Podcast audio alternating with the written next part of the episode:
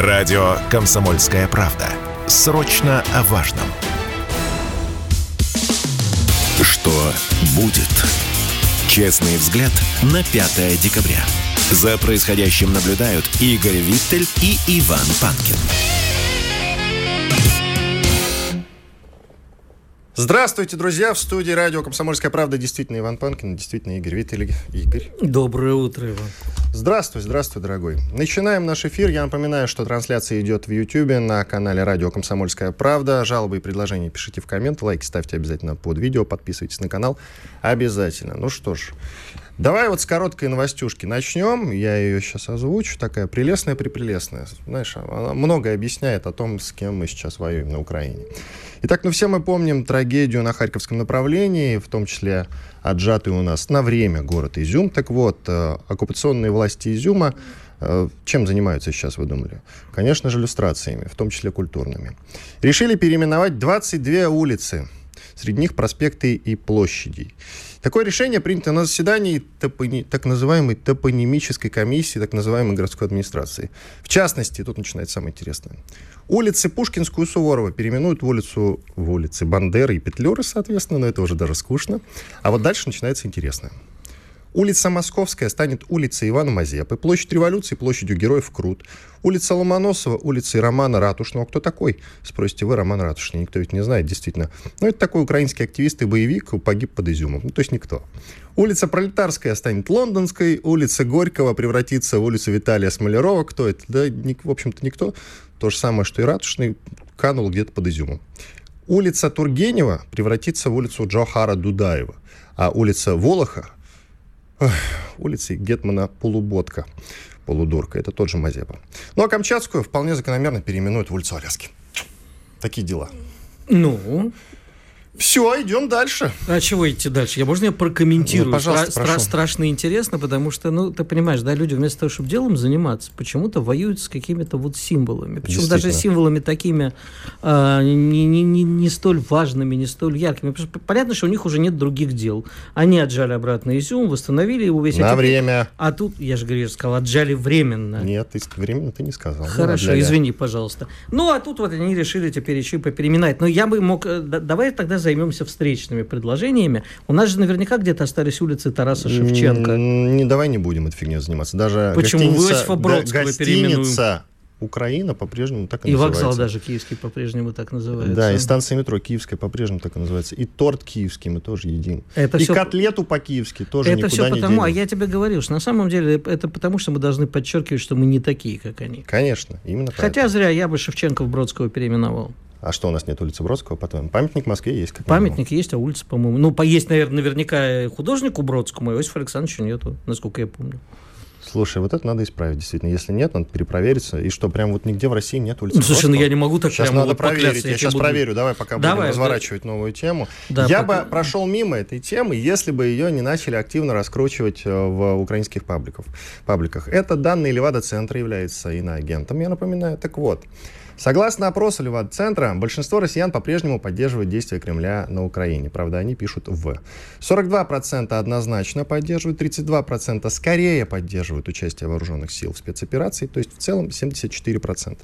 При этом доля тех, кто выражает полную поддержку, ну, то есть полную, снизилась на 2% в сравнении с октябрем, а вторая категория «скорее поддерживаю» увеличилась на 3%. Количество тех, кто так или иначе против военных действий России на Украине, за месяц не изменилось и составило 20%. Я представляю, с каким трудом Левада-центр делал этот опрос, а главное, публиковал его. Почему? Не- Ты думаешь, им неприятно это? Абсолютно неприятно, конечно.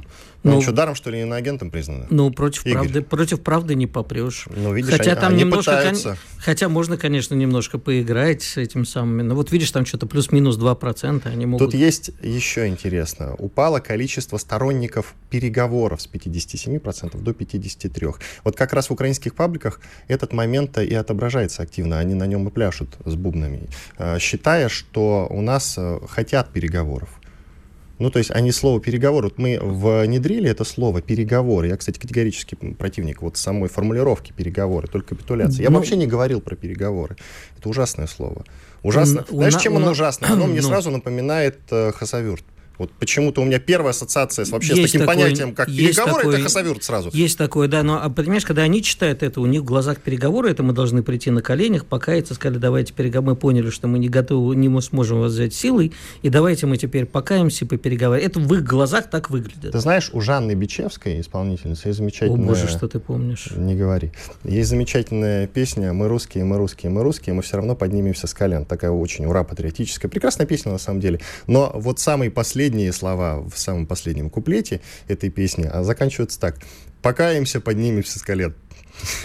В этом смысле вы, конечно, Оп, покаемся. Взяла и все испортила. Нет, почему? Нет, ну что значит покаемся, поднимемся Перед Богом, разумеется. А, перед Богом. Ну, а перед кем Господи? Видимо, да, видимо, я не сразу. Давно ты не слышал эту песню, очевидно. Честно, вот абсолютно, абсолютно очень Хорошо, что ты знаешь, что такая Жанна Бичевская вообще. Это хорошо, что ты знаешь, кто она такая. Безусловно. Я-то с ней еще и работал в свое время. Я об этом потом расскажу, потому да, что у нас сегодня... давай не будем. Есть и другой замечательный опрос э, Фонда «Общественное мнение». Очень любопытный. Своим материальным положением довольны лишь 23% россиян. Около вот четверти получается. Они оценивают свое положение материальное как хорошее. С чем ты это связываешь? Ты знаешь, вот для меня это загадка, честно тебе могу сказать. Я много раз у себя... Все там... должны быть довольны с Нет, нет. Я просто у себя много раз в Телеграм-канале проводил опросы, и всегда э, выясняется, что люди как-то более довольны материальным положением, чем мне это кажется. Я там много раз за последние, ну вот с 2014 просто раз 30 проводил. И выясняется, что у кого-то вырос доход, у кого кто-то разбогател, кто-то, ну, хуже, сильно хуже практически не стал ни у кого. Это если проводить опросы. С кем не поговоришь, у всех упало. Ну, в смысле, доходы упали. Ну вот есть еще данные. Недовольны своим материальным положением 19% россиян. Это, на мой взгляд, вообще мало, если честно. Чаще всего такую оценку дают люди в возрасте от 40 до 60 лет, ну вот это вполне А что логично. значит недовольны? А вот это не поясняется. Недовольны, значит вот, недовольны. Да, да, ты, может быть, тоже недоволен своим материальным положением. И ну, тут он замолчал. Нет, я, я, я, тут опять все, давай-ка с формулировочками. Недовольны, это значит, что как бы э, люди недовольны, но ничего не делают. Про, они могут быть и недовольны тем, что у них вон миллионы.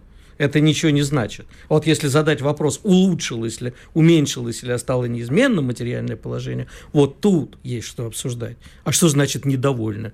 Может, вот ты тоже миллиардер и недоволен. Ну и чего? Ну, я не миллиардер. Просто ну, сварливый старикашка, как Да, я. не говори. Средним своим материальное положение считают 56% опрошенных среди людей в возрасте от 31 года до 45 лет и старше 60 лет. Таких россиян около 60%. В общем, э, я э, в общем, позитивно смотрю на этот опрос. Мне кажется, что 23% Э, людей, которые своим материальным положением довольны, это вполне себе а можно бы, нормальная статистика. Это в том же опросе было по поводу того, что люди хотят пенсии порядка 47 тысяч. Если нет, не... нет, нет. Это, это другой другое. опрос, да? да, да? да это другой Значит, вот это вот гораздо интереснее, потому что а, люди действительно хотят жить лучше, люди хотят там, ну, естественно, больше пенсий. А вопрос, откуда брать деньги на это, и вообще сколько раз мы реформировали пенсионную систему, и как объяснить людям, почему мы не можем или можем взять деньги, откуда они берутся, и как следующие поколения поколений. Ведь след, пенсия следующих поколений – это мы сегодня работающие. И вот как это будет происходить, кто будет жить более достойно и так далее. Я сейчас опросит запилю, довольны ли Давай. вы своим материальным положением, друзья. Давай, Сможете запили. в нем поучаствовать. Мы чуть позже подведем итоги, пока будем, конечно, уже другие темы говорить. Я только вот приведу статистику, она мне под рукой. Ты вот заговорил про пенсии. Россияне считают достойной пенсией 46,5 тысяч рублей в месяц. За текущий год сумма выросла почти на 8%. Это, кстати, 8% это много. Ну, а у нас инфляция какая, напомни? Ну, инфляция у нас меньше, по-моему, 8%. Я сейчас точно эти цифры не скажу. Вы, то, что выросло на 8, это достаточно много. Но это можно считать как индексация или все-таки это прям такое повышение? Скорее повышение. Скорее повышение. Ничего себе, вот это да. Но есть еще кое-какая интересная информация. Сейчас... Ну, нас... я сейчас вот с точными цифрами тебе врать не буду. Хорошо. Вот в России сейчас а, примерно 42 с небольшим миллиона пенсионеров. Количество выходящих на пенсию будет только расти. И вот а, кое-кто пишет, умножаем на желаемые цифры и получаем почти 2 триллиона рублей в месяц. А таких месяцев в году 12. То есть только на пенсии, без зарплат, медицины, обороны, образования и т.д. всего этого, нужно бы потратить 24 триллиона рублей в год. Товарищ прогнозам... упрощает, Вань. А, деньги да, немножко пожалуйста. не оттуда берутся. Э, как и дети. Давай про детей потом, а вот деньги все-таки берутся на пенсии из тех, кто работал раньше. Те платят пенсию тем, кто работает сейчас. Нельзя прямо сказать, что вот мы сейчас возьмем из бюджета, у нас есть пенсионный фонд, есть деньги э, в этом пенсионном пенсионном фонде. Вот так вот грубо считать, а давайте мы всем а, по 47,5. И действительно, а, во-первых, пенсия дифференцирована. Мы знаем, что в некоторых городах она больше, кто-то получает индексированную пенсию, а кто-то, наоборот, получает маленькую, кто-то военную, кто-то пенсии красного. Вот так тупо брать, все поделить и посчитать я бы не стал. Но Действительно хотелось бы, чтобы у нас социальная нагрузка была больше, пенсии были больше, но взять вот так вот единовременно достать, достать откуда-то деньги из шкафа и сказать, окей, теперь у нас будет 47,5. Я э, не могу сказать, что вокруг меня много пенсионеров, но э, глядя на цифры, я вот совсем такие, как 47,5 не вижу. Вижу там 20, 17, э, у кого-то 12. Может быть, там и у кого-то есть 47,5, по-моему, это исключение, чем правило. Итак, опрос, довольны ли вы своим материальным положением? Да или нет? Напишите на номер плюс 7 967 200 ровно 9702. 967 200 ровно 9702. Да или нет? Напишите, пожалуйста. sportkp.ru О спорте, как о жизни. Что будет? Честный взгляд на 5 декабря. За происходящим наблюдают Игорь Виттель и Иван Панкин. Иван Панкин и Игорь Виттель по-прежнему действительно с вами. Я напоминаю про наш опрос. Довольны материальным положением, да или нет? Пожалуйста, напишите на номер плюс семь девятьсот шестьдесят семь двести ровно девяносто семь ноль два. И пока что довольны своим материальным положением только 6% наших слушателей. Вот видишь, да. как-то мы с тобой отличаемся от опросов социальных, социологических, которые проводят другие организации. Может быть, нам с тобой это самое, социальную службу какую-то. Так вот, мы прямо сейчас... Э, социологическую службу. Мы прямо сейчас этим прямо, занимаемся. Прямо сейчас. Чуть, ну, чуть попозже подведем итоги, когда поднакопится голосующих. Поехали дальше. Поехали. Действительно, очень важная новость, друзья. Финляндия и Швеция вступают в НАТО. Такая информация начала поступать вот все выходные. И, насколько я понял, Турция все-таки дала добро на это. Э, до этого был момент именно в том, что они противятся, а пока они не завизируют этот момент, в общем-то, финны и шведы вступить в НАТО не могут. Тут же надо добавить, что и Финляндия, и Швеция уже на протяжении долгого времени постоянно участвовали в совместных учениях с НАТО. И, в принципе, у обоих стран, особенно у шведов, есть хорошие собственные вооружения. И почему они до этого соблюдали нейтралитет?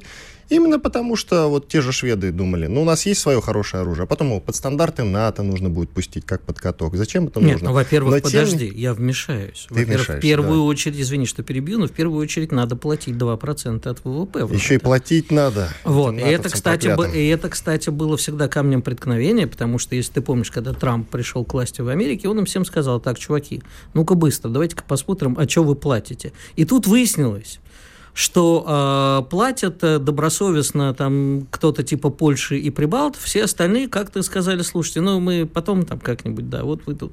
И тут Трамп сказал, мы не будем вас защищать. С этого же был большой скандал, когда пришел Трамп. Это был огромный скандал. Теперь, что касается, э, ну, во-первых, Швеция с Финляндией еще пока не вступили в НАТО. Сейчас у эксперта спросим, кстати. Э, ну, сейчас можно, можно, можно я сейчас выскажусь, Давай. потому что, естественно, тут очень важный момент, который надо подчеркнуть, а что, собственно, было камнем э, Э, преткновения. Значит, э, у турков есть курды. Есть рабочая партия Курдистана, э, которая в Турции признана террористической. В данном случае, значит, что произошло, почему они смягчили свою риторику, а, договорились вроде как об экстрадиции человека, который зовут Махмуд Тата, это э, человек, один из руководителей этой партии, и э, турки говорили, пока вы нам не выдадите людей, которые, значит, скрываются у вас в Швеции э, от нашего праведного гнева, получили у вас политическую убежище, никакой речи быть не может. Вот одного, одного пока. Сейчас вроде договорились экстрадировать. Я не думаю, что это вот до Нового года закончится э, э, таким вопросом. Прошу. Подключаем эксперта. Беседовать будем с Алексеем Подберезкиным, директором Центра военно-политических исследований, профессором ГИМО. Алексей Иванович, здрасте. Доброе утро. Насколько все серьезно, Алексей Иванович? Смотрите, постоянно же был посыл, что мы собираемся отодвинуть НАТО, а получается сейчас прям противоположная ситуация. Граница с НАТО увеличивается. Что вы скажете на это? Ведь прибавляется как минимум фин. Шведы-то с нами не соседствуют, а финны вполне себе, там довольно большая граница. Ну, очевидно, что, видимо, так и произойдет. Я не думаю, что что-то помешает этому. Э, э, проблема в другом. Э, американцы формируют очень широкую, или сформировали уже во многом, широкую антироссийскую коалицию. Здесь люди питать не нужно. Она же и антикитайская. В нее вошли не только страны НАТО, но и как бы второй эшелон. Это э, те страны, которые связаны двусторонними обязательствами Соединенными Штатами. И вот второй круг, на самом деле, он достаточно прочно привязан э, к Соединенным Штатам. Та же самая Финляндия, она подписала полторы тысячи, да, около двух тысяч уже соглашений с США и с НАТО по интеграции. То есть этот процесс идет, он очень давно идет на самом деле. И э, уже де-факто Финляндия и Швеция в НАТО. Собственно, остались формальные правовые моменты, не более того. И я думаю, что они, конечно, будут сделаны. Вот эта коалиция, она себя зарекомендовала, на самом деле, уже многие годы в разных совершенно э, случаях, скажем, ну, вот против Югославии в 99 году, против Ирака, Ливии, Сирии. Э, то есть, если вы посмотрите, в принципе, она была прокатана именно в таких форматах уже давно. И а, а если посмотреть в историю поглубже, то ничего здесь особенного нет. Э, как бы она была и раньше. Западная коалиция была и при Гитлере, когда, э, собственно, было нашествие это западноевропейцев, э, и странным образом к ним не присоединились в свое время вовремя англосаксы, да, вот. Алексей Иванович, простите, я вас перебью. Есть вот встречный вопрос. Но мы все время говорили, что э, все наши требования к Западу, почему вся история так случилась с Украиной, это типа подальше от наших границ, э, давайте уберем тех, кого вы уже... Э, не будем принимать новых членов, из, особенно из, бывших, из числа бывших республик Советского Союза. Ну и э, вообще в идеале отодвинем тех, кого вы приняли там Прибалтику и так далее, из страны Варшавского договора. Но это уж так мечты. А тут получается, что мы вдоль своей границы месяце получаем вот то, что мы получаем. Насколько это для нас опасно и стоило ли, стоило ли овчинка выделки? Нет, ну, надо, я еще раз говорю, надо смотреть с точки зрения формирования этой коалиции. И это, конечно, и Швеция, и Финляндия достаточно опасно. Это увеличение продолжительности границ с натовскими странами, это само собой. Но сразу становится вопрос о Балтийском море, о Арктике. Много. Ну, например, если посмотреть на карту, ведь видно, что фактически возвращается ситуация, которая была во время Второй мировой войны, э, когда у нас остается только южная часть Финского залива, да, и легко перекрываются выходы э, из Балтики вообще куда бы то ни было. Э, но не только, ведь и арктическая проблема теперь совершенно по-другому будет звучать. Но я еще раз говорю, что все равно на эту проблему надо смотреть как на широкую коалицию. Э, вот, э, То есть она и так была, я правильно понимаю? Она и так была, и в эту коалицию втягиваются и другие страны. На этом процесс не останавливается. Американцы всех связывают двухсторонними соглашениями. И эти двухсторонние соглашения, они гораздо даже, даже может быть, прочнее, чем натовские союзы. Они работают на Соединенные Штаты. Это вот такая политика. Если вы возьмете любой документ американский, стратегический, там, вот, скажем, периодически они делают стратегию национальной безопасности, военную стратегию, там, и оборонную стратегию, ядерную. Везде, везде красной такой нитью проходит идея о технологическом превосходстве, во-первых, это как бы банально даже звучит, а военно-технологическом, во-вторых, о том, что американцы создают сеть, вот этих двухстороннюю сеть организаций и, э, с организациями, с государствами, которые Э, ими будут использоваться в будущем. Я не исключаю, что, скажем, ведь, смотрите, обратите внимание, в эту коалицию так или иначе оказалась втянута даже Швейцария, традиционно нейтральная страна. Она фактически участвует в санкциях против России. Австрия, ну и другие страны нейтральные, не присоединившиеся страны. Теперь эта ситуация будет развиваться дальше на восток, вопреки, скажем, там, э, очевидным вещам, в том числе э, документам Организации Объединенных Наций, это э, НАТО это отнюдь не региональный блок, это где-то в Северной Атлантике, когда он уже отвечает во многом за ситуацию в Азиатско-Тихоокеанском регионе или в Индо-Тихоокеанском, как говорят американцы, это будет и дальше распространяться. Так на Японию, например, это уже распространилось, на Австралию, на Новую Зеландию. Алексей Иванович, э, может быть, мы что-то пропустили, но вот министр иностранных дел Финляндии Пекка Хависта заявил, что главным стимулом для членства в НАТО стали ядерные угрозы России. А мы угрожали? Я не помню. Да нет, Может, я что-то упустил?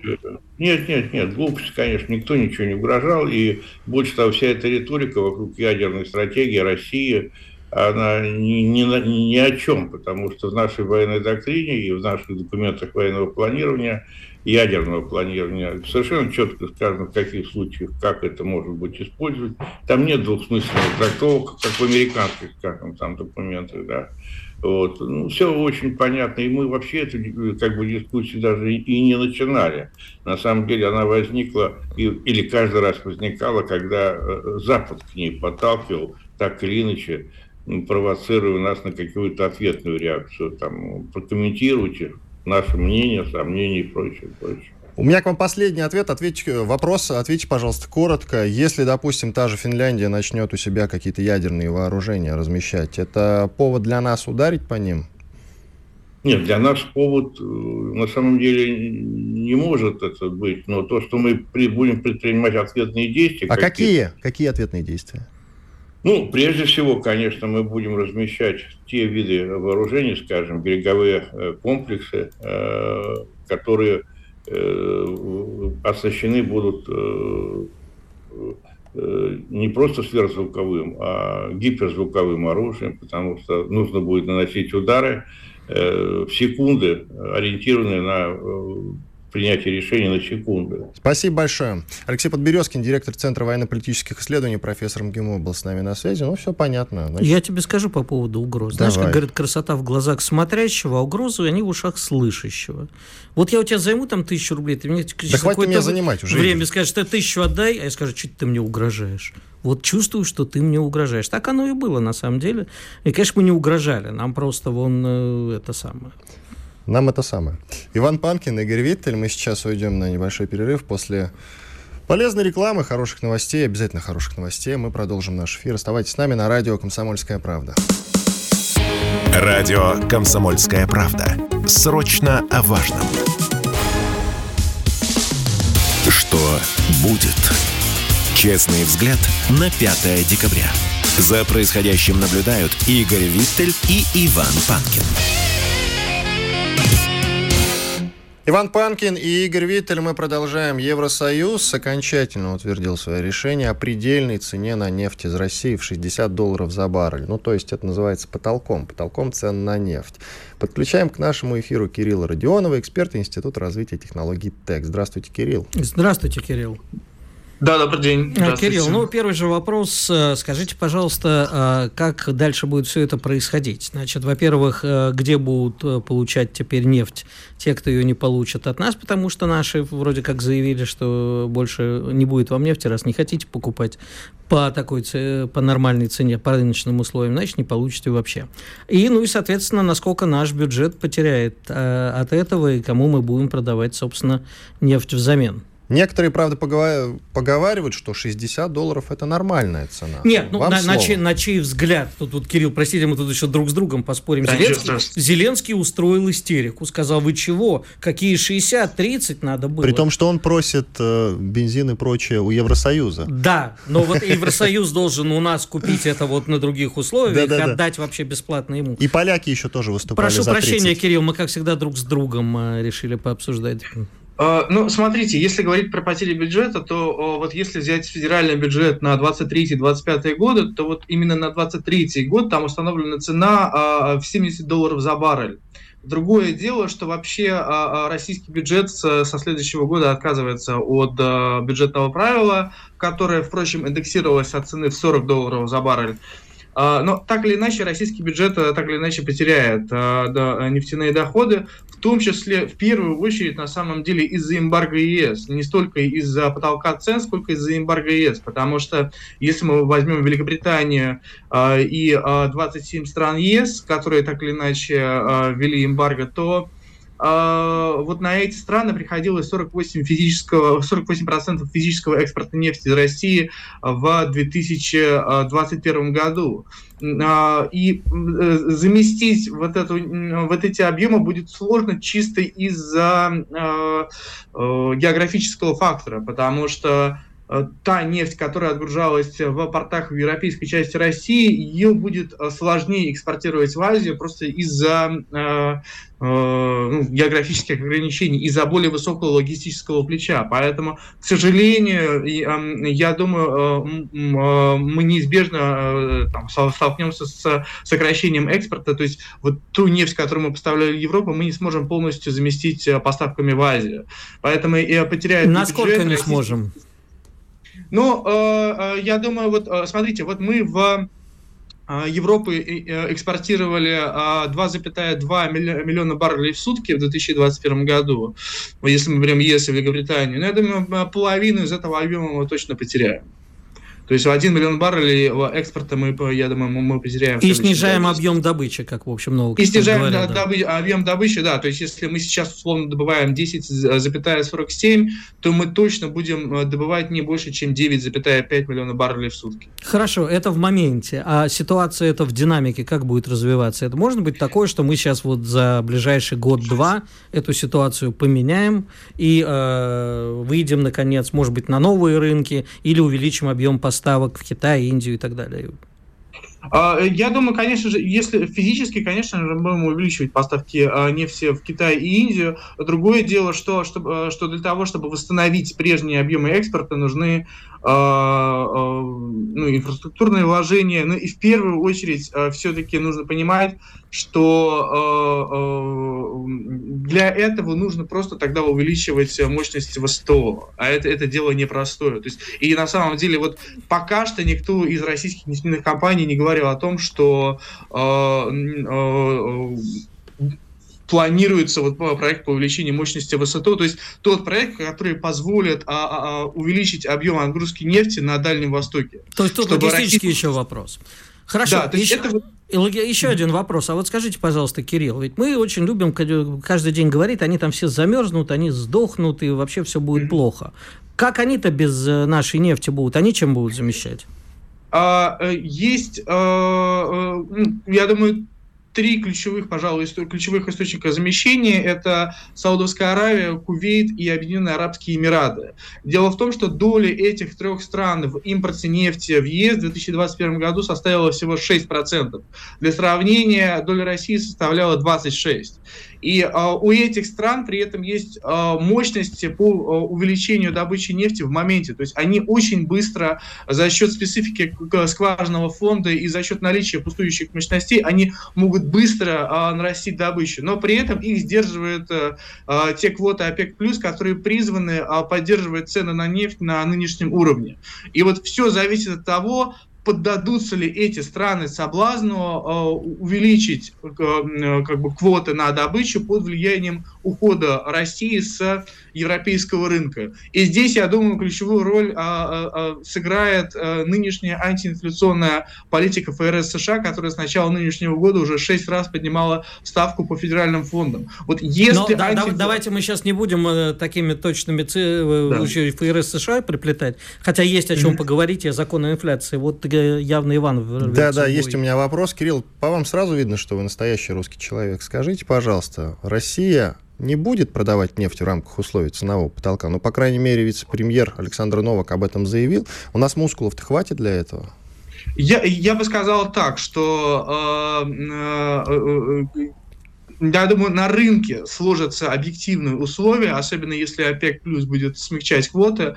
Вот если ОПЕК плюс начнет смягчать квоты, то э, э, цены на нефть, цены на российское сырье, э, железобетонно чисто в рыночных условиях будут а, а, а, опуститься ниже отметки в 60 долларов за баррель. То есть на рынке есть, в принципе, возможности для того, чтобы нефть не с помощью искусственных ограничений, а именно чисто по рыночным причинам, чтобы российский сорт Юрос э, торговался на уровне э, ниже 60 долларов за баррель. И, и мы тогда думаю, начнем вот... говорить, Кирилл, что на, а, ну, нам же это же выгодно, но вот, вот смотрите, видите, 60 не так плохо. А можно я озвучу, А теперь что... рыночная сумма, э, да, рыночные условия такие. А вот есть информация интересная к размышлению. Паша Пряников написал в своем телеграм-канале про экономикс. Российская нефть марки Урал сейчас продается с дисконтом в 31-33% по отношению к мировому эталону бренд. Но это величина в среднем. Для стран Азии дисконт уже достиг 40%. Фактически мировыми потребителями уже введен потолок цен на российскую нефть, без всяких директив западных стран. Разве нет, Кирилл? Ну, директивные, вообще любые директивные меры, мы, кстати, это видим и по обсуждению потолка цен на газ. Да, вот э, Евросоюз, э, э, Еврокомиссия чуть больше недели назад опубликовала предложение по введению потолка цен на газ на уровне чуть менее 3000 долларов за тысячу кубических метров. Цены торговались на уровне 1700. То есть, на самом деле, любые директивные ограничения, они, как правило, запаздывают за движением, за реальным движением рынка. Поэтому, э, вот еще раз повторюсь, э, на рынке есть объективные условия для того, чтобы Юрл с чисто по рыночным причинам торговался ниже уровня 60. И э, я думаю, в 2023 году вот эти рыночные условия, они возобладают. При условии, что ОПЕК будет смягчать, ОПЕК плюс будет смягчать квоты на добычу нефти. Спасибо большое, Кирилл. А, я хотел бы сказать, что у нас в студии был Кирилл Родионов, с нами на связи. Ну, он с нами на связи был, да, эксперт Института развития технологий ТЭК. Ты мне тогда растолкуй, я, пожалуйста, Да, я, тебе, я тебе растолкую. Тут, конечно, очень важный вопрос, э, который хотелось бы обсудить. Я по поводу а, извини, вот этого да, нюанса ты... на поставке российской нефти морским путем. Что это значит? Это про танкеры? Или... Это про танкеры, да. Но там на самом то деле... То есть только э, эмбарго только на танкерную Там доставку. сложно все, потому что, например, то, что поставляется по дружбе, сейчас пока временно вы выявили, а вот Болгарии разрешили. Там это все так, это самое, ты знаешь, то, что называется «пойдут мут». Еще раз, ну. по порядку. Речь идет вот в этом контексте именно на танкерные поставки нефти. Насколько, то, я, то, насколько я понимаю, да, могу ошибаться. Нефтепровод ни при чем тут. Нет, там нефтепровод тоже включен, а. но с некоторыми условиями. Поэтому там же сейчас для каждой страны индивидуальные условия. А вот с Венгрией вообще появилось хорошо. А они всех послали. А там, знаешь, это, вот этого расстрелять, этого расстрелять, а я не хочу. Хорошо, тебя не будем. Вот Венгрия то же самое сказала. А Венгрия говорит, а нас не надо расстреливать.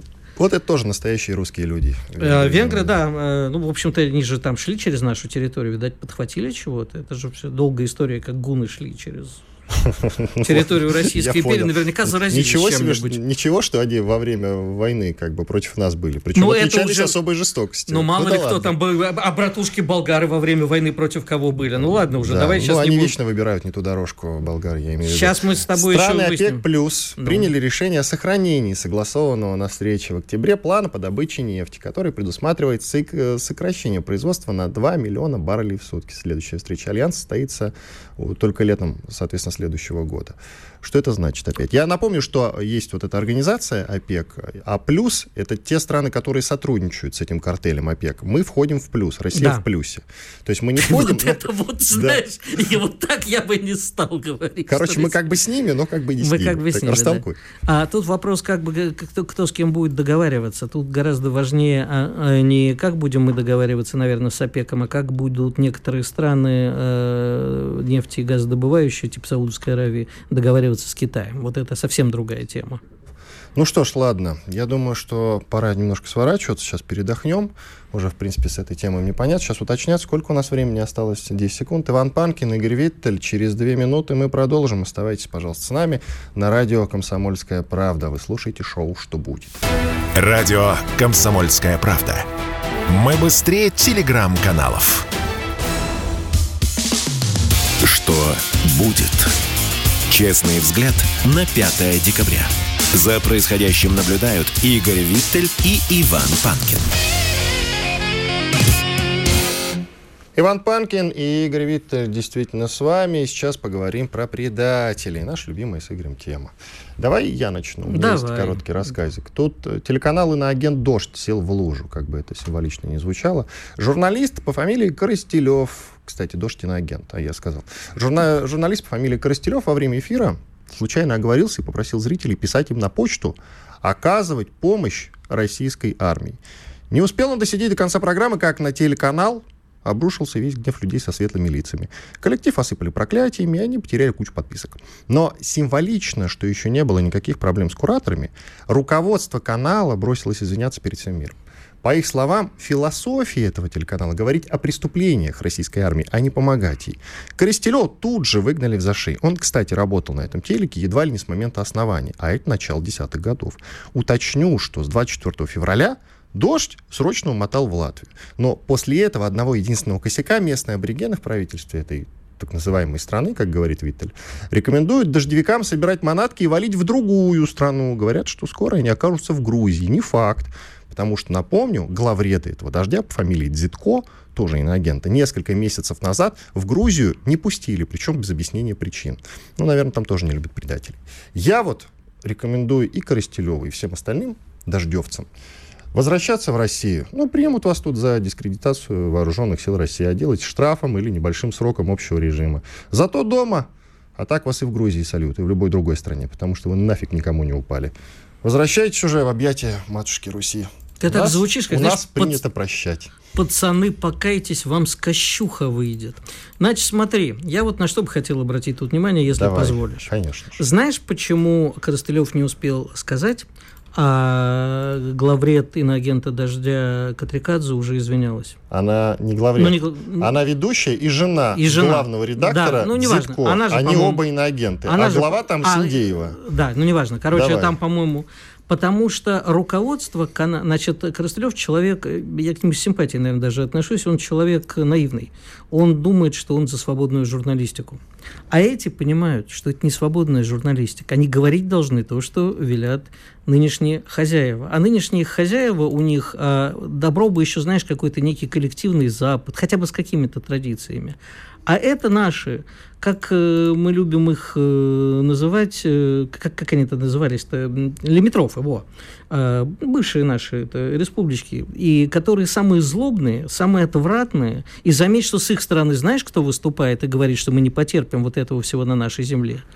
Как ты думаешь, министр обороны? Да, я слышал, что они собираются выгнать. Он Понимаешь, выступил инициатором. Для меня это главный урок. Я абсолютно не радуюсь увольнению, конечно, Коростылева. Но мне, во-первых, э, нравится, как они все стаи бросились э, рвать глотку. Это да. очень показательно. Они сразу же слили. Понимаешь, Причем они выгнали, еще им даже в двери никто не успел по этому поводу постучать. В таких случаях мне всегда э, кажется, что вот это наглядный урок. Посмотрите, люди, те, кто верят в свободную журналистику, которая якобы не мы, а они, ну вот и посмотрите на них. И как за любую это даже не важно, оговорка это или нет. За любую мысль, которая не соответствует генеральной лидии латви, латышской, латвийской партии, вообще коллективного Запада, тебя сожрут тут же. А еще прибежит Катя Марголес из Венеции и будет тебя рвать, как гиена последняя. Ты видел, что она, они там пишут? Нет, не видел. Никакого прощения. Понимаешь? Вот, э, Новости зоопарка меня не интересуют. Нет, это важно, потому что э, когда вот эта интеллигенция такая, знаешь, утонченная,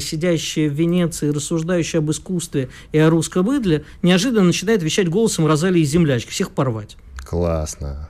Еще новости из Латвии. Там недавно Лайма Вайкуля, народная артистка не Россия, а Латвийская ССР, выступила с интересным заявлением. Кстати, дала она это интервью одному из журналистов э, «Дождя». Так вот, давайте для начала послушаем, что сказала Лайма Вайкуля. Мне в Инстаграм приходили комментарии. Россия вам вас создала, Россия вам, вы заработали денег. Я содержала э, филармонии, я содержала Советский Союз, э, выпуская свои диски. Я уже не говорю про Аллу, потому что я получала 17 э, э, рублей, собирая стадион 45 тысяч. Вот просто, если кому-то нечего делать, посчитайте, сколько денег я принесла государству. Я продавала вернее, э, фирма «Мелодия» продавала мою пластинку, которая вышла, я об этом не знала, это мне сказали американцы, э, когда я подписал контракт с Америкой, в 20 миллионов экземпляров. Я получила 137 рублей. Вообще за, ве- за весь За месяц я не пошла получать. Она продавалась за 2-3 рубля. Вот посчитайте, кто кого содержал, кто кому платил. Я отработала и еще содержала Советский Союз. А Алла содержала всю эту Россию, которая сейчас что-то ей э, э, предъявляет. Мы столько денег заработали для тогда Советского Союза, что даже стыдно говорить. И э, наша, наша популярность, ну я, я сейчас про себя, Алла вообще шляпа долой, она и как человек, и как музыкант, и э, она на первом месте. Лайма Вайкули сейчас выступала, друзья. Я едва Она не сдерживаю смех. кстати? Нет, Лайма не иноагент, но я напомню еще одно ее заявление. Оно, правда, было пару лет назад. Она сказала, что для них, для европейцев, выступать в Крыму западло. Практически прямая цитата. Я едва сдерживаю смех, давай ты лучше. А, я не буду сдерживать смех. Значит, э, это значит, называется «ты неудачно зашел». А, в силу обстоятельств своей биографии, происхождения и так далее, я очень хорошо знал, как работает эта система. Вот то, что она про стадионы говорит про 17 рублей. Про- в пластинке сейчас не буду вдаваться, там действительно система сложная. А вот со стадионами было так. Безусловно, она собирала полные стадионы. Так же, как и Пудачева, так же, как и Царство ему небесное Иосиф Давыдович Кобзон. Только были на свете такие люди. Их уже, к сожалению или к счастью, нету. Администраторы называются. Я вчера, кстати, посмотрел, что пишут в Википедии про одного из самых знаменитых администраторов. Ни слова от того, что сидел, ничего. Так вот эти люди, продавали стадионы. Зачастую по дубликатам бралось несколько э, комплектов блан- бланков билетов, продавали. И зарабатывали они, конечно, не 17 рублей, зарабатывали они на этом многие десятки тысяч. Да, государству тоже немножко доставалось, но потому что в наглую уже не переводить государству налоги и ничего не платить было нельзя. Действительно, официальная ставка была, по-моему, самая большая была как раз у Кобзона с Пугачева, если мне не изменяет память, за половину сольного концерта типа 50 рублей или за целый со- сольный концерт 50 рублей. Вот Действительно, были такие ставки, а зарабатывали они действительно, собирая стадионы. Только зарабатывали это практически все себе. Администраторы за это садились. Практически все администраторы крупные, которые работали со звездами, отсидели по один-два срока. Вот так это работало. Рассказывать, что мы тут Советский Союз кормили. Но побойтесь Бога, еще живы люди, которые знают, как это работало. Я, например.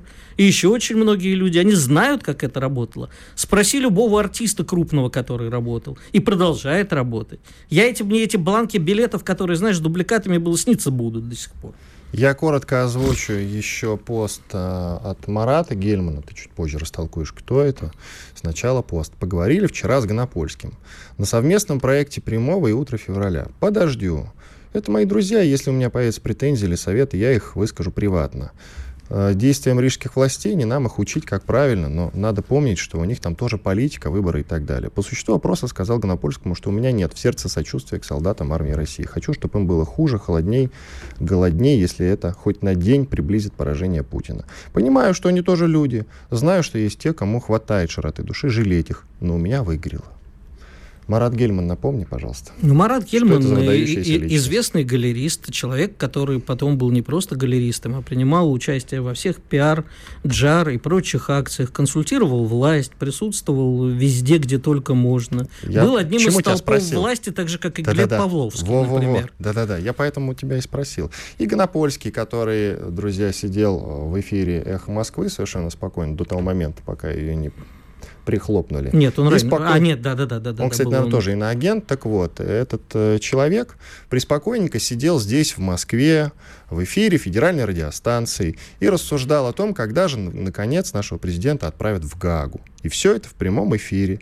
Ну, наверное, ведущие радиостанции страны. На Ну, на момент. самом деле сидел он уже в основном в Киеве в, В Москве он момент. тоже э, сидел, да. я видел его на Новом Арбате. Ты мне не рассказывай, пожалуйста. Я лично его видел, Я, выходящим из вот тогда у меня к тебе большая претензия. Чего ж ты его не пришиб ты, если ты его видел лично на новом Слушай, Арбате? а тогда времена другие были. Сейчас бы увидел, может, и пришиб бы, кстати. Все зависит от настроения. Но я же не могу, допустим, если я иду мороженое ем и броситься сразу, значит, Мороженое людей, в да? глотку, да? Можешь, можешь, должен. Ну, Давай еще по Фридману пройдемся. Тут, друзья, на выходных была очень интересная новость тем, что в Лондоне А задержали вот- Михаила Фридмана. А мы можно про Гонопольского добавить все-таки? Тогда Фридмана переносим в следующую да, часть. да, я просто Давай. очень, очень хочу сказать. Я не могу понять, как эти люди оказывались во власти. Как они до сих пор во многом там и есть. Вот понимаешь, сейчас нету там Гельмана, ну, Гонопольского, считай, не было, да? А многие люди продолжают крутиться вокруг. И более того, при любом удобном моменте, даже если они сейчас не там попытаются вернуться, давайте все-таки запомним слова Марата Гельмана, похвалим его за честность. Он, в отличие от очень многих других, которые говорят, что они за мир, честно говорит, что он не за мир, он за смерть русскому солдату. Ну, значит, Запомним, его на гильотину. похвалим за честность, и запомним навсегда, что больше Нет, этой нет. нечисти не было. Я его хвалить не буду, его Ну, по крайней мере, Того же честен. Коростелева простим, пусть покается, штраф заплатит, общий режим на годик, и нормально. А, а этот нет. Довольны ли вы материальным поражением, спрашивали мы Поражением, у вас. это Да, нет, 93%. Чтобы получать еще больше информации и эксклюзивных материалов, присоединяйтесь к радио «Комсомольская правда» в соцсетях. В отечественных социальных сетях. Смотрите новые выпуски на Рутьюбе, читайте телеграм-канал, добавляйтесь в друзья ВКонтакте, подписывайтесь, смотрите и слушайте. Радио «Комсомольская правда». Самая оперативная и проверенная информация в эфире и соцсетях.